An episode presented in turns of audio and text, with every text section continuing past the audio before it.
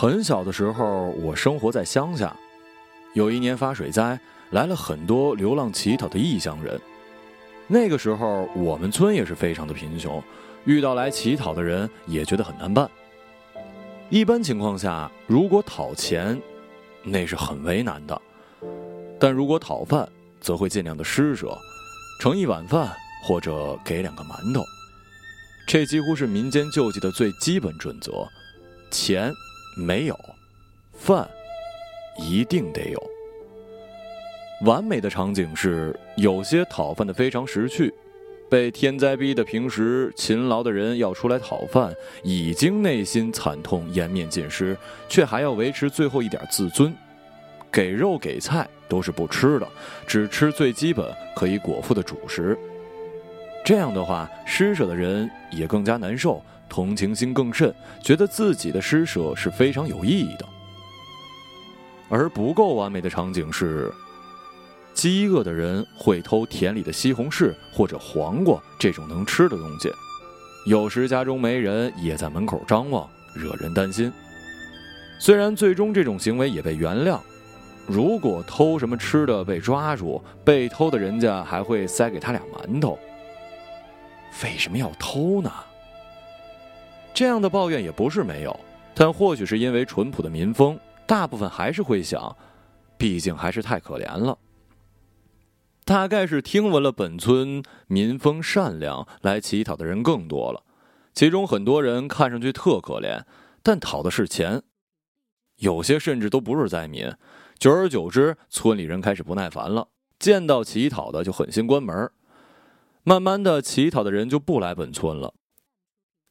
我同情心的死穴是老人，但凡在街头看到老人乞讨，我一定会给钱。公司旁边一地铁口有一沉默的老人，不说话，只是坐着，一种被绝望感笼罩的衰老跟贫穷。经过给钱的人很多的，后来有一天出了一新闻，是讲一个乞讨老人去银行存了一万块的硬币。虽然跟这个老人没什么关系，但自从有了这个新闻，给他扔硬币的人少了很多。最近一个新闻是一女人在丈夫离开之后，独自抚养两个生着肾病的小孩，这俩小孩并非她亲生的，是爱，或者是她过分强烈的怜悯之心，令她担负起这个不属于自己的重任。儿童节的时候，她在超市偷了一本《三字经》跟一只鸡腿。只偷了一只，因为只是给小孩吃，不是给他的。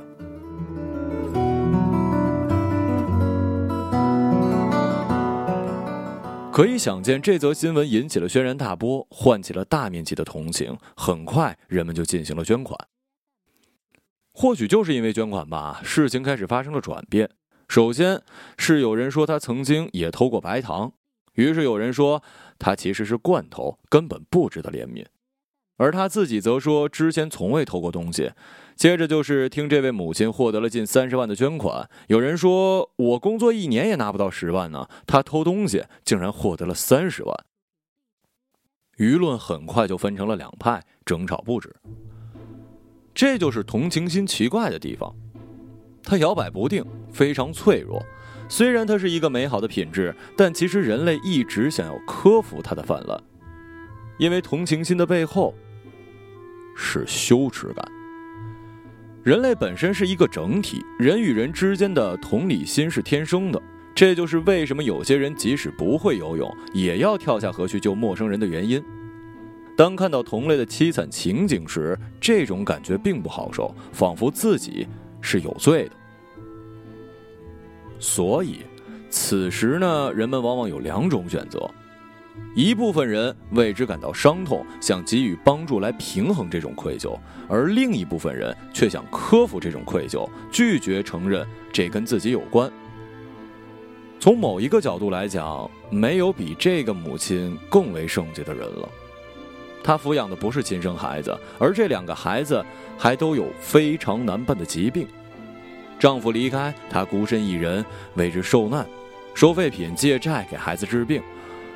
可能就是因为这个行为，嗯，太过利他了，这其中甚至一丁点的自私都没有，这反而导致了人们内心的反弹。真有人这么无私吗？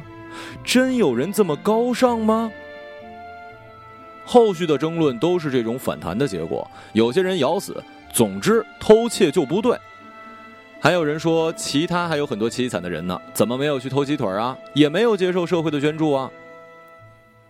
其实说这话的人，并不一定真的认识什么更凄惨的人，只是想象有那么一些人。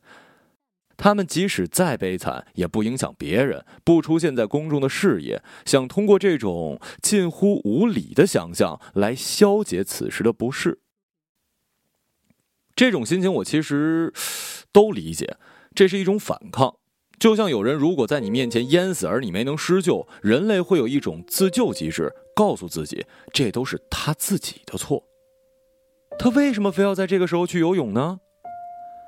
就像欧洲难民的问题一样，难民刚刚开始涌入的时候，欧洲人民被同类的受难震惊了，敞开了国门。之后出来更多的报道，比如什么女生被难民强奸之类的，被大肆的渲染，是因为人们不想再承受了。欧洲人发现要承受那么多难民是极大的考验，于是防御心理很快起了作用，开始更多倾向于把难民想象为可怕的、具有攻击性的人。欧洲本来是人道主义精神的大本营的，但欧洲的难民事件却遭到了国内网友几乎一致的嘲笑。欧洲的经济低迷，自顾不暇了，还去帮助别人，简直就是作死。这样的心理在网络上蔓延。当大学生登山死掉的时候，有人说不专业还去登山；当穷的孩子上不起学的时候，有人说穷人干嘛要生那么多孩子。当一个女人被丈夫暴力致死的时候，依然会有人说：“她为什么不逃跑呢？她为什么要嫁给这样一个混蛋呢？”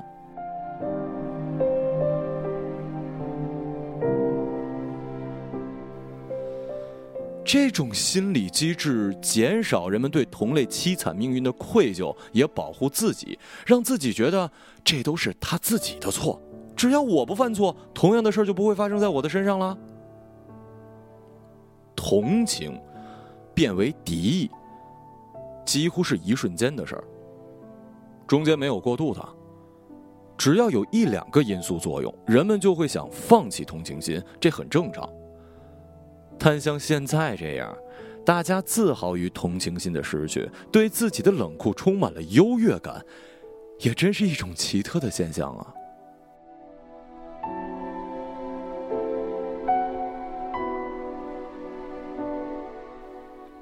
或许与整个社会的气氛有关吧。当人们普遍乐观放松的时候，会更有同情心；而当人们紧张、多疑、焦虑的时候，对同情心的克服就很容易会过度，导致成了恶意。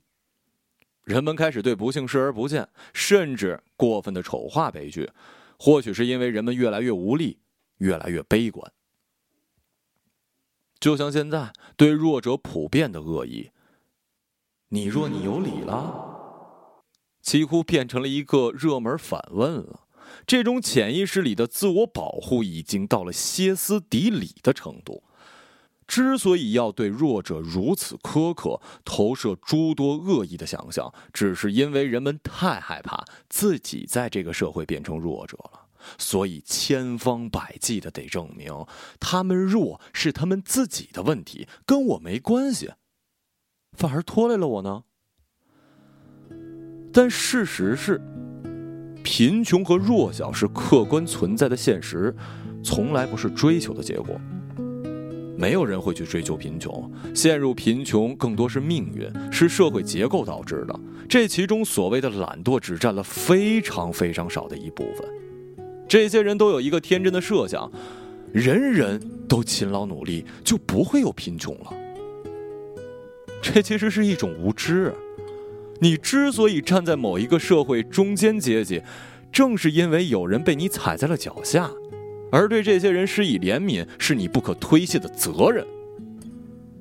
我能理解现在的年轻人都追求酷和优越，而给予同情心这件事儿既不酷也不优越，甚至有点迂腐。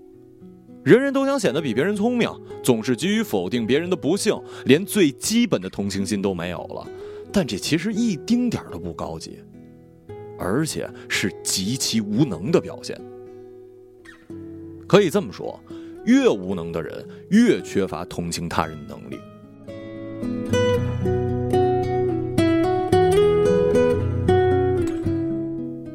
同情心的缺乏，久而久之会变成一种病态，就像为了孩子高考想杀掉小区里所有青蛙的母亲一样，这简直就变成了一种疯狂。对他人的极度无视，对自己的过分重视，眼中只有自己，对所有利己的事振振有词，这样的人多半自己很不幸的。不管有钱没钱，都生活在一种不健康的焦虑之中。我们跟他人之间，不管怎么区分阶级、国籍、贫富、性别，但是本质上，我们都是人，生活在同一个世界。我们之间的联系比你想象中要紧密的多。想把他人的不幸福隔绝在外部，这是不可能的。我们要学习的，恰恰是尽可能的去体会别人的痛苦，而不是高高在上的指手画脚。尽可能的去怜悯别人，珍惜自己的同情心。毕竟，人生漫长，终有一天，你也会希望别人温柔的对待你。